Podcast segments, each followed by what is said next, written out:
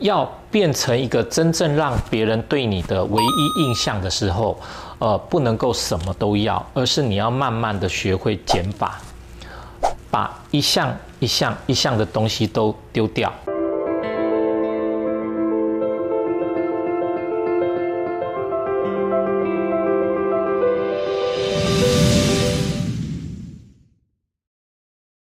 呃，文心养成计划这一次呢，要跟各位分享是什么东西呢？可能我跟跟大家谈谈所谓的品牌吧。品牌这件事情，大家在这个所谓的行销也好，在广告也好，呃，它都是一个最终的一个目的性，也就是大家都想要让自己成为品牌，但品牌要怎么样去创造呢？所以在品牌这个议题来讲的话呢，我可能会跟各位讲所谓这个 Nike 的故事。呃，为什么会跟各位讲这个 Nike 呢？我们去想某一个东西，哈，嗯，车子好了，你们会联想到什么品牌？可能有人会想说啊，B N W，啊，宾士，啊，Toyota，好，或者是呃等等的哈。那你心里头所想的可能会跟别人会不一样。可是如果说今天问各位，就是说想到球鞋，你们会想到什么？我相信大家异口同声就会想到 Nike 这两个字。那么 Nike 为什么这么让人家着迷，而是这么样的联想？哦，Nike 它是非常善于用故事想象去讲品牌这件事情。什么叫做是故事想象呢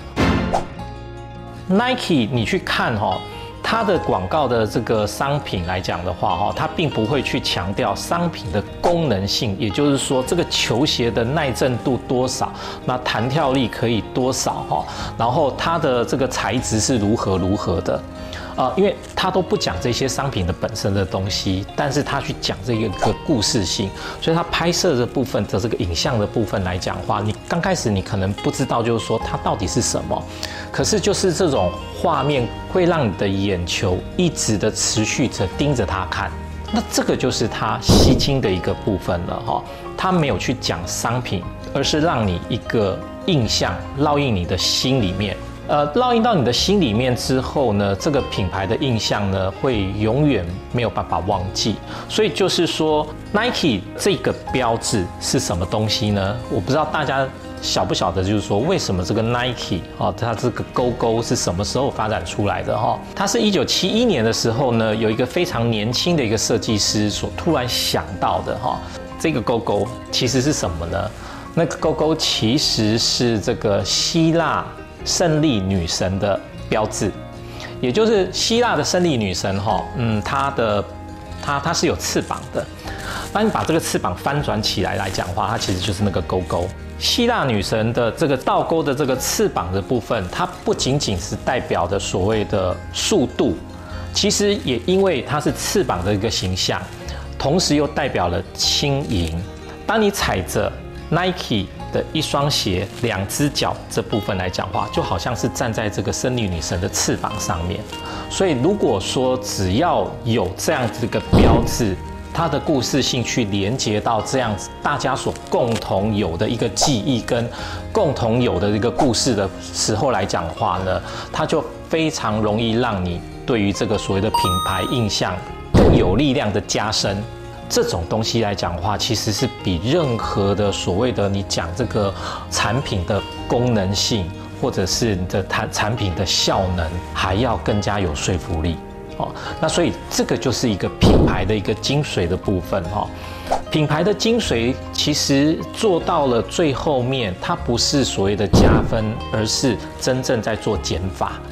也就是说，我们每一个人在一开始的时候，呃，不管你要成就什么，你都是不断的在学习，不断的在吸收，不断的在累积你的各方面的素材也好，累积你各方面的能力也好。但是这些东西都是堆叠你成为现在的你。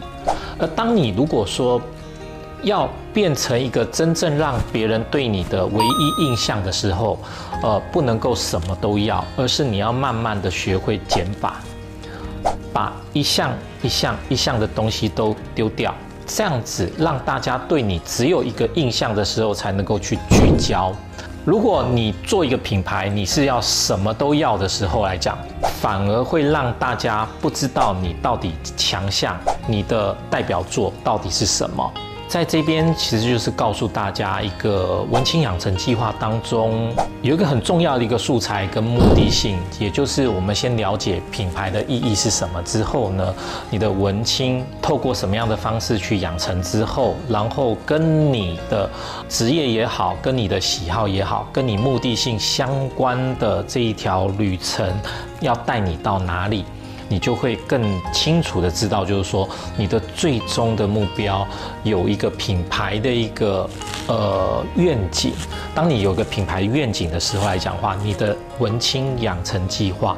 慢慢养成之后，它就会有一个属于你的故事，